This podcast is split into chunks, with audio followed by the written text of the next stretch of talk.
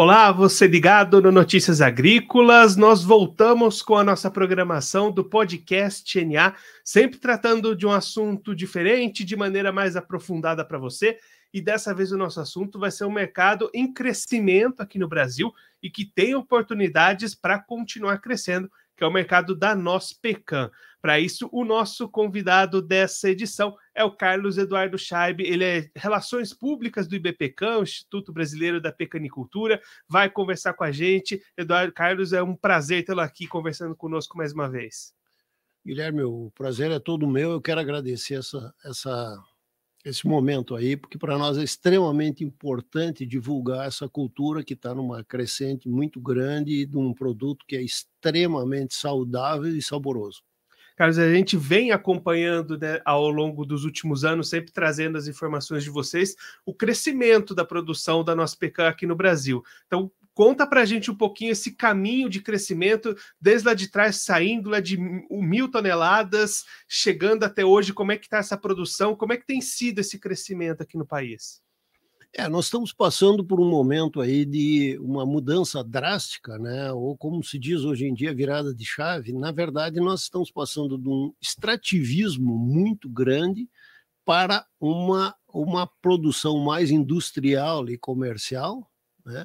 É, usando isso como um investimento. Mesmo com pomares pequenos, isso não é uma aposentadoria, é um investimento a longo prazo. Então, é, aos dados que nós temos aí, vou me reportar praticamente aos últimos anos, né? Nós começamos com é, mil toneladas, mas o, a questão é que poucos dados que se tinha até um tempo atrás, porque é, é, realmente a produção não era muito, é, não chegava a causar espécie, assim, não chegava a ter alguma envergadura maior, né?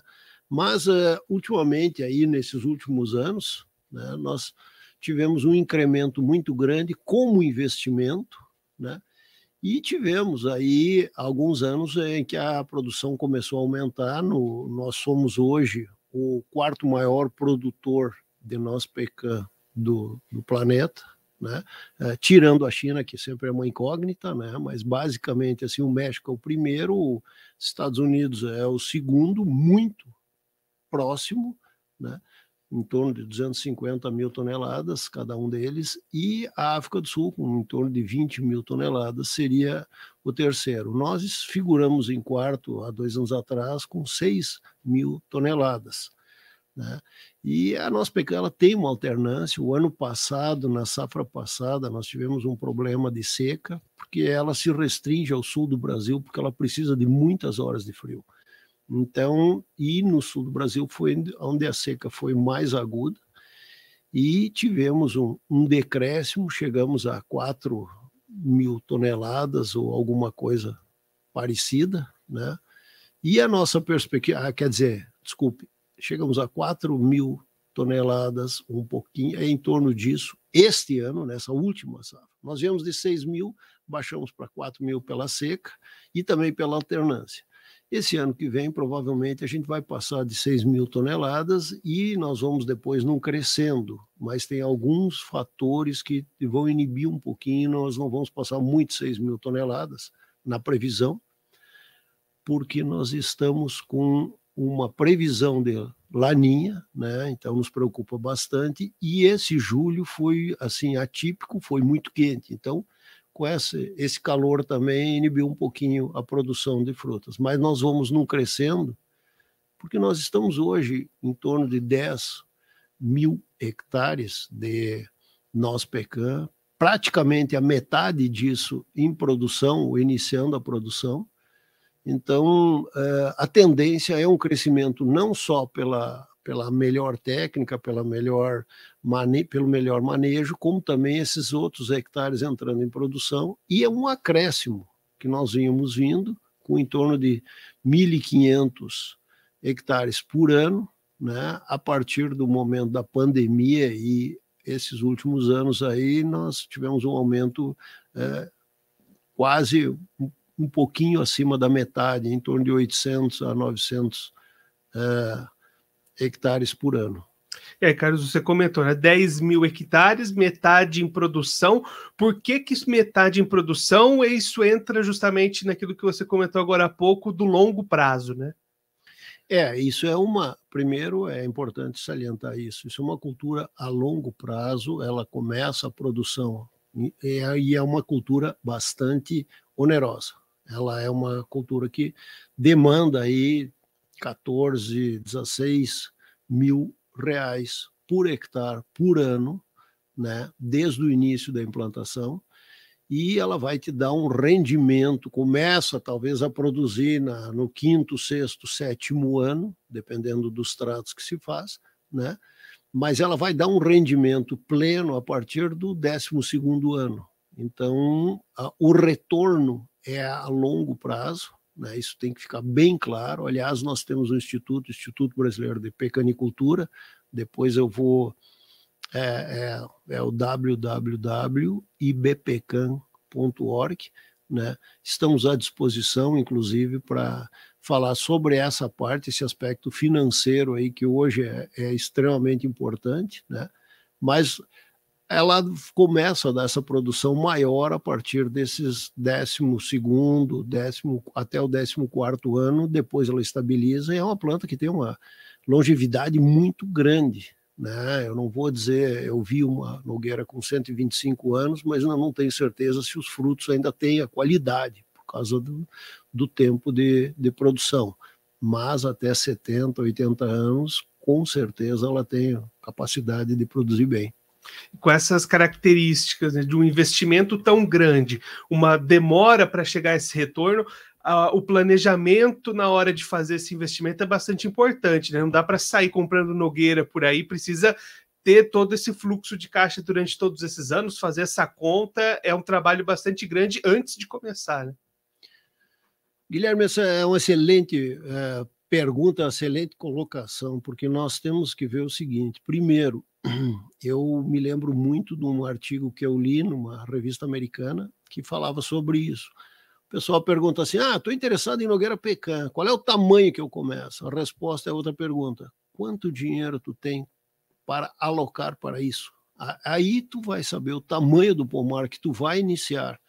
Então, assim, muitos pomares, metade dos atuais aí estão começando a entrar em produção ou estão sendo plantados agora esses, esses últimos tempos. Então, eles vão dar um rendimento a longo prazo. Então, nós temos que ter um cuidado extremo com o fluxo de caixa. Nós temos no Instituto, é, o IBPCAN, Instituto Brasileiro de Pecanicultura, nós temos uma um, especialistas lá que estão trabalhando com isso e vendo essa questão do custo para nós não termos enforcamento nesse fluxo de caixa no meio do, do caminho. Então, é um investimento a médio e longo prazo, embora nós, como pioneiros há 10, 15 anos atrás, quando nós começamos, nós não tínhamos, nós não sabíamos um quinto do que nós temos noção hoje sobre muda, sobre trato, sobre manejo. Então, se consegue abreviar um pouco, mas realmente tem que se tomar muito cuidado nessa parte financeira.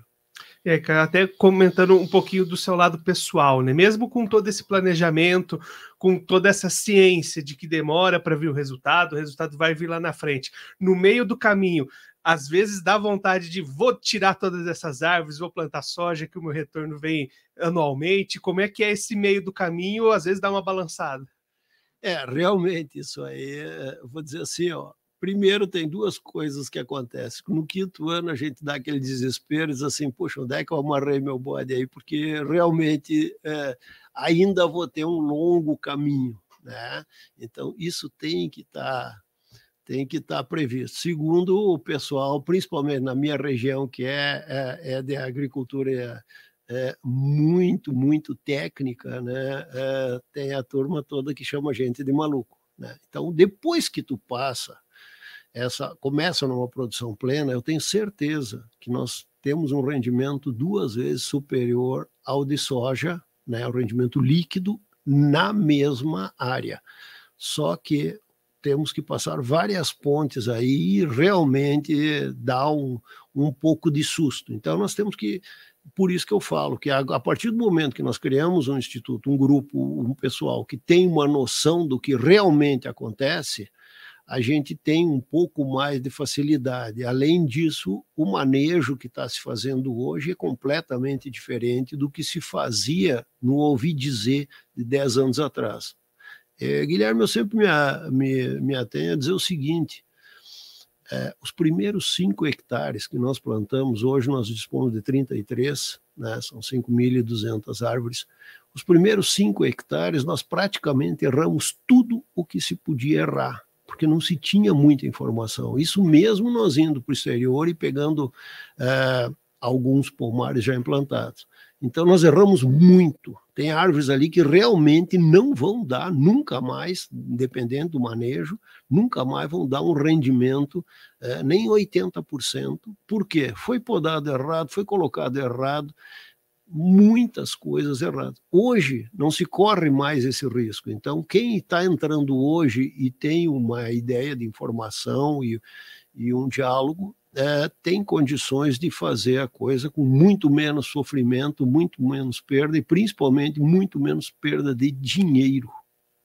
E dentro dessa evolução, né, Carlos, até acompanhando todo esse crescimento, a própria mecanização da cultura foi vindo junto e o produtor hoje tem mais opções, mais possibilidades para ir realizando seus manejos desde do começo até a hora de colher, mais tecnificado, com mais apura, apuração nos resultados, né? É, uh, se diz sempre que uma boa colheita depende de uma boa semeadura, né? E cada vez mais isso aí é verdade. Hoje nós temos aí é, cada vez mais as mudas, né? Estamos fazendo uma tipificação das mudas e até um registro no, o Instituto está fazendo no Ministério da, da Agricultura, né? Para tentar botar essas mudas, colocar essas mudas cada vez mais é, adiante. Então, assim, as mudas que eu plantei, eu teria deixado dois anos a mais no viveiro, teria ganho dois anos ou três até de uso da terra e depois, né, teria adiantado.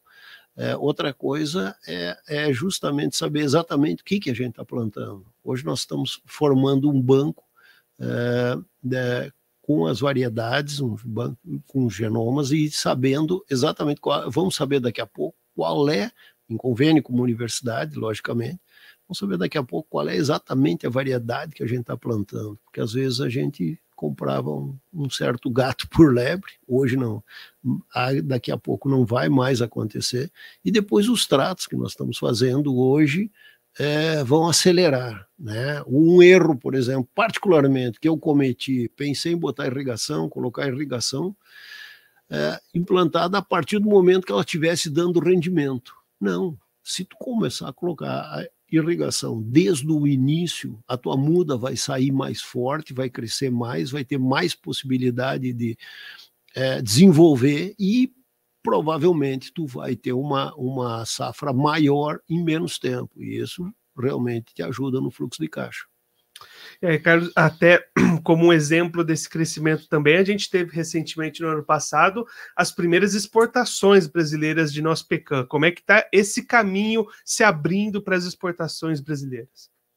É, o, o Instituto está fomentando isso. Nós temos um programa, aliás, é muito importante falar sobre isso aí, porque a Confederação Nacional de Agricultura ela está focando muito em não commodities, no caso, por exemplo, outras coisas, por exemplo, exportação de vinho, exportação de mel, e nesse é, entre meio entra também a, a exportação da, da nossa pecan. Então, ele nos coloca em, em contato direto. A CNA tem escritórios é, na China, nos Emirados Árabes, na, na Europa, então, eles nos colocam diretamente em contato com os importadores né, e nos facilitam nas feiras que se tem, feiras internacionais, né, CIAL e outras, eh, nos colocam diretamente em contato com os importadores. Né? Esse ponto está excelente, é um trabalho que o, o programa chama-se AgroBR,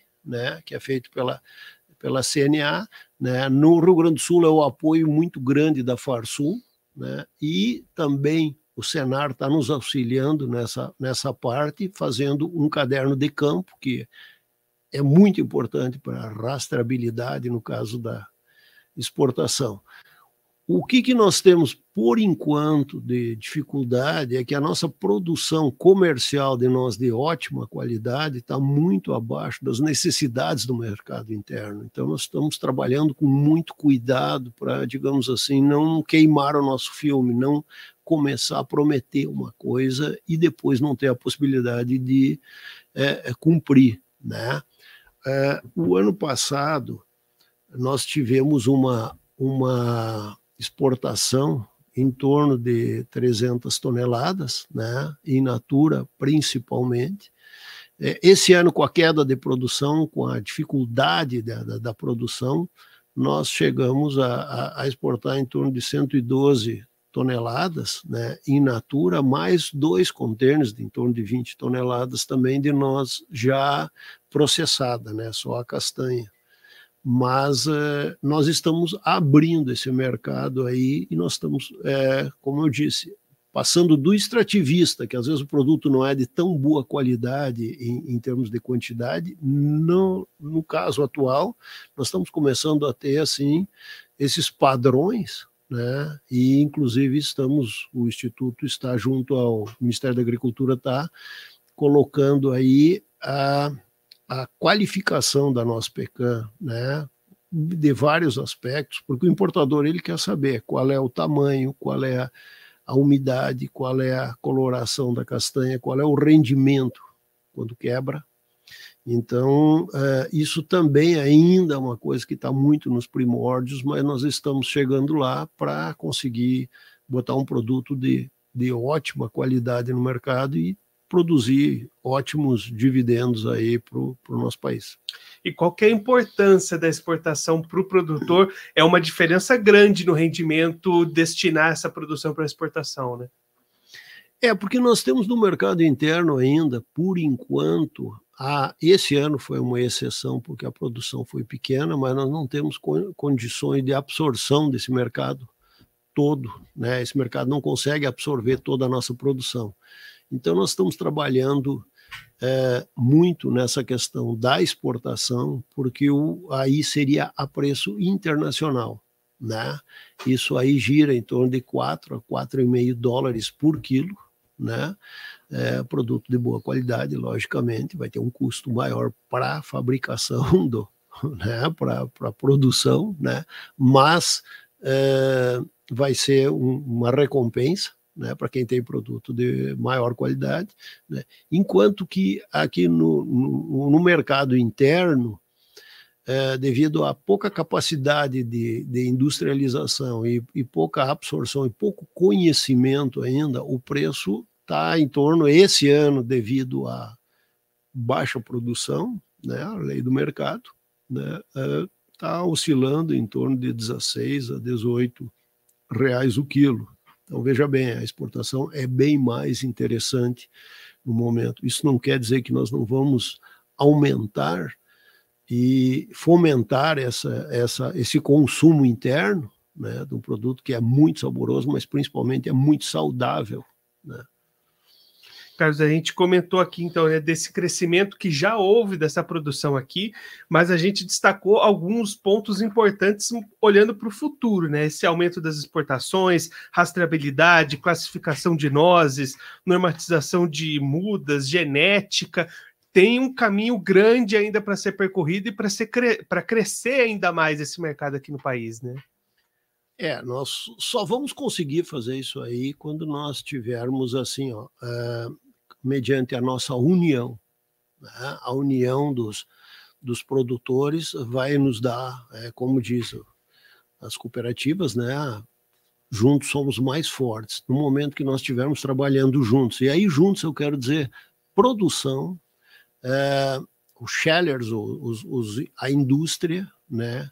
E o comércio junto nós estamos todos no mesmo barco, nós temos que trabalhar junto para ter um produto de mais qualidade e poder oferecer. Então, o, o Instituto, nesse ponto aí, ele está com é, vários convênios, né, desde, a, por exemplo, a Embrapa, né, empresa brasileira de, de pesquisa agropecuária, o, o Senar, Serviço Nacional de Aprendizagem Rural, né, as federações lá no Rio Grande do Sul, e é, é, o Instituto é um instituto a nível de Brasil, mas ele se restringe mais ao Sul, como eu falei antes, devido à questão do frio, né, que favorece a cultura. Mas nós temos no Rio Grande do Sul um convênio muito grande com a Fiergs, né, a Federação é, das Indústrias, né, com a Farsul, né, a Federação da Agricultura. Né? Aliás, o presidente atual da Farsul, Gedião Pereira, ele é, é diretor internacional da CNA. Então, ele tem nos dado assim, um apoio muito grande nessa questão da, da exportação, e eles estão trabalhando, a ministra é, de Agricultura anterior ali, ela fez um trabalho excelente percorrendo vários países, né, é, abrindo mercados para nós, e eles continuam. Agora mesmo eles estão no exterior abrindo mercados, eu não sei exatamente, não posso precisar o local, né? mas eles estão trabalhando muito nisso e abrindo mercados até para essas não commodities, como eu chamo, ou como eles chamam de minor crops, seria é, as pequenas colheitas, né? por enquanto, pequenas colheitas.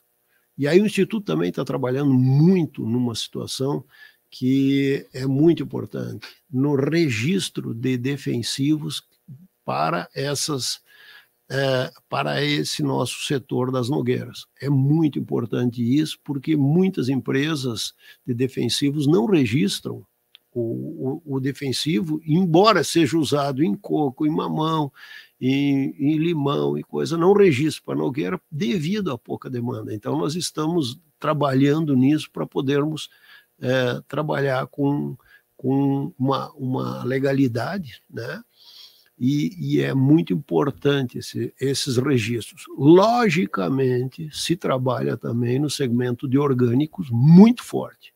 Né? E a Nogueira Pecan temos vários produtores que estão trabalhando e cada vez mais desbravando essa parte orgânica. Você tocou num ponto interessante agora há pouco, as questões nutricionais da nossa pecan. Como é que funciona esse trabalho de vocês até lá dentro do Instituto para essa divulgação das qualidades, dos benefícios, até para buscar não só esse mercado internacional que a gente destacou aqui, mas também o mercado nacional? Né? É, na verdade, a partir do ano 2000 teve um, um grande aumento nessa questão da alimentação saudável, né? E eles começaram a fazer cada vez mais uma, uma procura né, da, dessa alimentação, e isso foi uma, uma janela de oportunidade. Né? Mas a partir do momento que a gente viu e até é, em contato com nutricionistas, nós começamos a ver que essa nossa pecan ela tem uma, muitas propriedades, algumas delas, inclusive, é, favorecem a parte cardio, né, da, do coração, das boas gorduras, né? E é interessante que ela tem muita gordura monoinsaturada, né?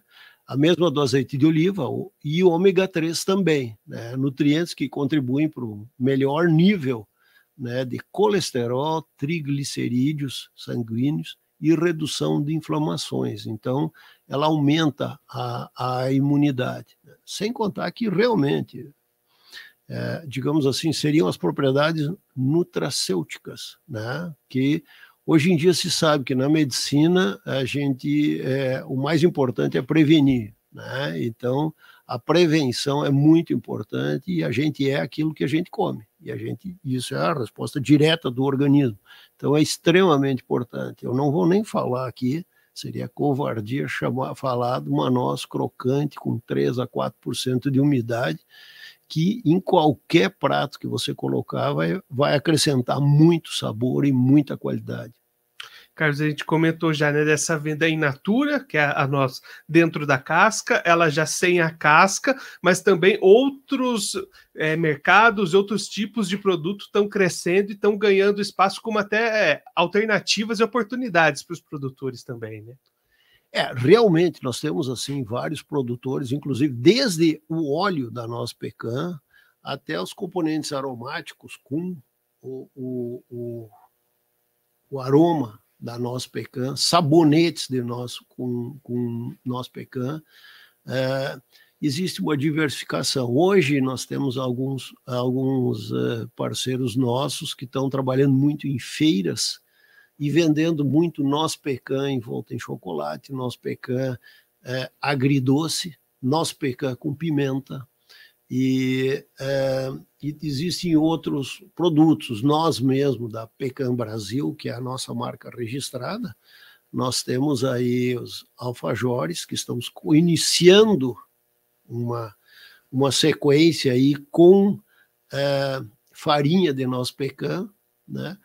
É, tivemos uma, uma, vamos dizer assim, uma experiência muito extremamente positiva usando panetones com nosso pecan, na verdade é um nome que nós já registramos, é o pecantone, com gotas de chocolate e é, nós pecar. Isso não deu tão certo para mim, particularmente, porque a gente fez uma experiência com 700 peças, né? uma parte a gente vendeu e hoje eu estou quase sendo ameaçado de morte aí por não por ter parado a produção, mas a gente provavelmente no Natal a gente vai começar, no Natal não, agora em outubro a gente vai largar mais uma, uma batelada aí para para fazer, porque o, é, a receptividade foi enorme. Então, assim, se, não é só a nós em natura, é a é, né, logicamente, outras, outras coisas, né, sorvete de nós é uma beleza. Então, tem várias aplicações aí, né, não se restringindo à venda direta aí da noz processada ou in natura. Temos boas, boas coisas aí acontecendo. Carlos, o senhor comentou aí dessas alternativas, dessas opções, desses produtos, mas se dependesse do senhor, não ia ter tanta opção assim, né? Não foi bem o senhor que teve essas ideias, né? É, na realidade, Guilherme, isso aí era conversa de bastidor, não devia vir a público, mas uh, como eu sou relações públicas e tenho que falar, né? na verdade a minha esposa está trabalhando muito forte nisso, mas não é só ela. Né? Ela está trabalhando uma diversificação e ela quer manter uma quantidade de nozes de ótima qualidade dentro do Brasil. Ela não se conforma da gente aquele velho bordão assim, ah, o que, é bom a gente exporta, o que, é ruim a gente deixa aqui. Não, não, ela quer dentro aqui, né? E, e, e eu concordo com ela, né? Tranquilamente, eu acho que nós temos que manter aí as coisas boas aqui dentro também, né? E não é só nossa, a nossa, nossa indústria, a nossa indústria, não, desculpe, a nossa produção, nossa, a nossa empresa, né, que é bastante incipiente. Nós temos empresas com mais tempo aí no mercado que estão fazendo muito isso aí, vendendo, uh, algumas indo exatamente nesse caso aí. Eu posso citar uma delas do Rio Grande do Sul que está trabalhando nisso, que está produzindo sabonetes, cremes e, e várias é, outras coisas periféricas usando a nossa pecan, né? E tem outras que estão trabalhando industrialmente aí com essas nozes aí, conforme eu falei antes, cobertas com chocolate, agridoce, com um pouquinho de pimenta, é, nessa, nessas linhas assim. Então, Carlos, diante de tudo isso que a gente conversou aqui, aquele, aquela pessoa que vai que se encantou, que quer começar a investir, que quer entrar nesse mercado, vai encontrar um cenário muito diferente daquele que o senhor encontrou quando começou nessa área, né? Guilherme, eu vou te confessar uma coisa. Eu, se fosse para mim começar hoje, com as condições que eu tinha naquela época, eu não sei se eu começaria. Eu ficaria na dúvida. Mas para começar hoje, com as condições que eu tenho hoje de conhecimento, de poder estudar um fluxo de caixa, de manejo, de possibilidade de mercado, com certeza eu começaria. Hoje eu começaria, mas como elefante, assim, bota o pé no chão, sente que o terreno está firme e vai adiante. Então, assim, ó, ah, ninguém é obrigado a entrar nisso, nem vamos fazer um canto sereia, como já se fez no passado e desiludiu muita gente. Hoje nós temos, assim, um instituto que tem condições de é, mostrar o panorama. Claro que o arbítrio de entrar ou não nisso aí depende se é favorável à pessoa, se ela tem uma disponibilidade de dinheiro, voltando àquilo que falaram na entrevista né, é, da, da, da, revista. Né? é, tendo a disponibilidade de dinheiro, tendo interesse, coisa assim, nós temos capacidade de dizer assim as coisas, todos os pontos. Como tudo na vida, tem seus pontos bons e seus, seus pontos não tão bons, vamos dizer assim, né? os pontos fortes e os pontos fracos. A gente tem que analisar isso e depois ver. Se tem um suporte, é interessante. Né? Se não tem suporte, aí não é interessante. Eu comentei com uma pessoa, é, até da minha cidade, lá do interior do Rio Grande do Sul, Chapada lá, contei sobre o que, que seria maravilha depois de produzir. Ele me perguntou: tudo bem, como é que eu, se eu tenho poucos hectares aí com vaca de leite, como é que eu vou viver até ter esse retorno? Então, nesse caso, não é interessante. Então, o que, que nós podemos fazer? Hoje, um quadro mostrar esse quadro, mostrar qual é a realidade do mercado, uma ideia de mercado futuro, né, até certo ponto, que não se sabe como é que vai ficar o mercado mesmo, né, nem de soja, nem de milho, nem não se sabe nada, sempre tem essas, essas muitas variáveis, mas a gente tem uma ideia de colocação de mercado e também, principalmente assim, ó, de manejo muito melhor para uma produtividade não acontecer como eu, que eu tenho cinco hectares lá que nunca vão render. Agora, hoje, alguém a gente pode mostrar o manejo e dizer: olha, tem condições de ter um rendimento, mas tem esse ônus antes do bônus. E qual que é o primeiro passo para quem quer entrar nessa atividade? É realmente buscar informação? O instituto está aberto ao pessoal que quer essas informações? Como é que é para dar esse início, para dar esse start? Não, com certeza o Howard Hughes, aquele milionário americano, sempre disse, né, não entra no que, que tu não entende, né? E isso valeu para quando deu aquele crush na bolsa e agora, em 2008, eu acho que todo mundo ganhava dinheiro é, botando em ações, era uma facilidade, daqui a pouco muita gente perdeu. Então, primeira coisa é ter o conhecimento né, a noção exata do que, que é essa situação, de como é que está e qual é são os custos e os benefícios que, que se pode ter. Então, isso aí é como eu disse antes, né,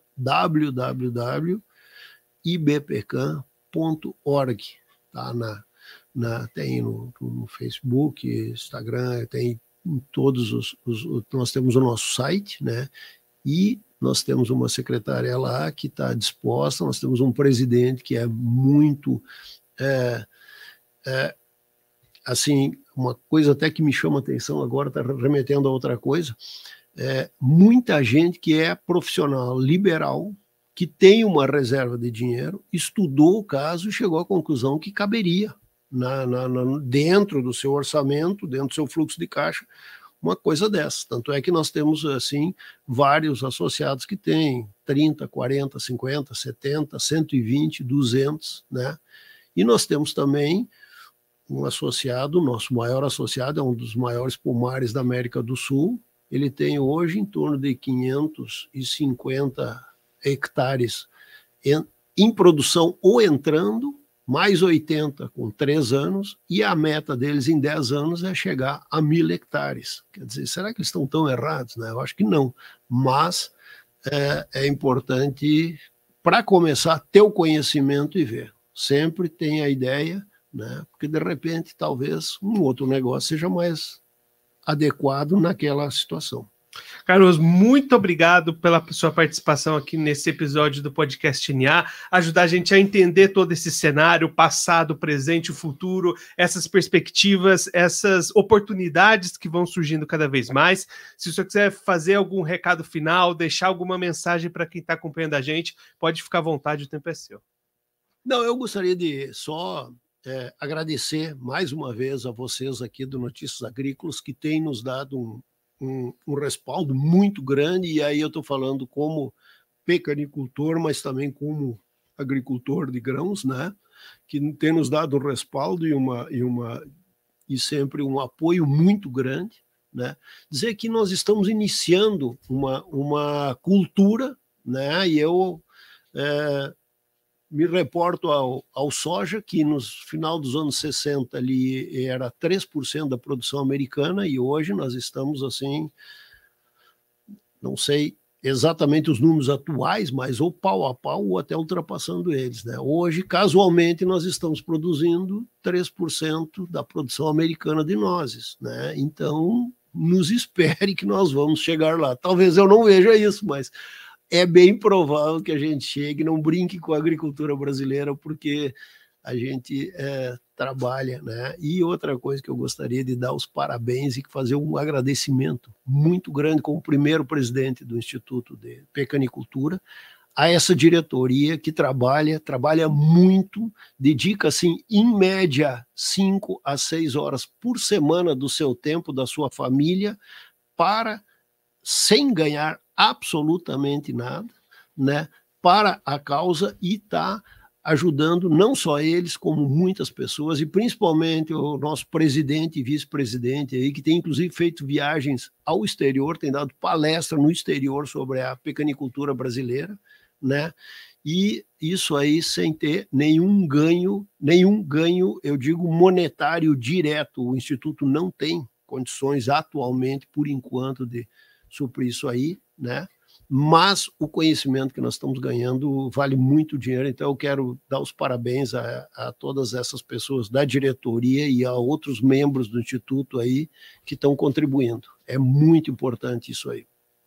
Esse é o Carlos Eduardo Scheib, ele é Relações Públicas do IBPCão, Instituto Brasileiro de Pecanicultura, conversou com a gente para contar um pouquinho como é que está o atual cenário da pecanicultura aqui no Brasil, as oportunidades, as possibilidades de quem quer entrar nesse mercado de crescer, essas oportunidades de crescimento para as exportações, com novos produtos. Então, um cenário bastante promissor para a cultura seguir crescendo anualmente aqui no Brasil.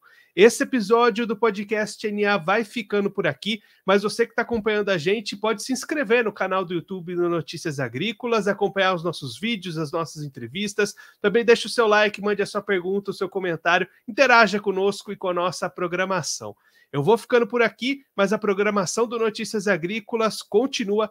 Então fique ligado que daqui a pouquinho tem mais coisa para você aqui no Notícias Agrícolas.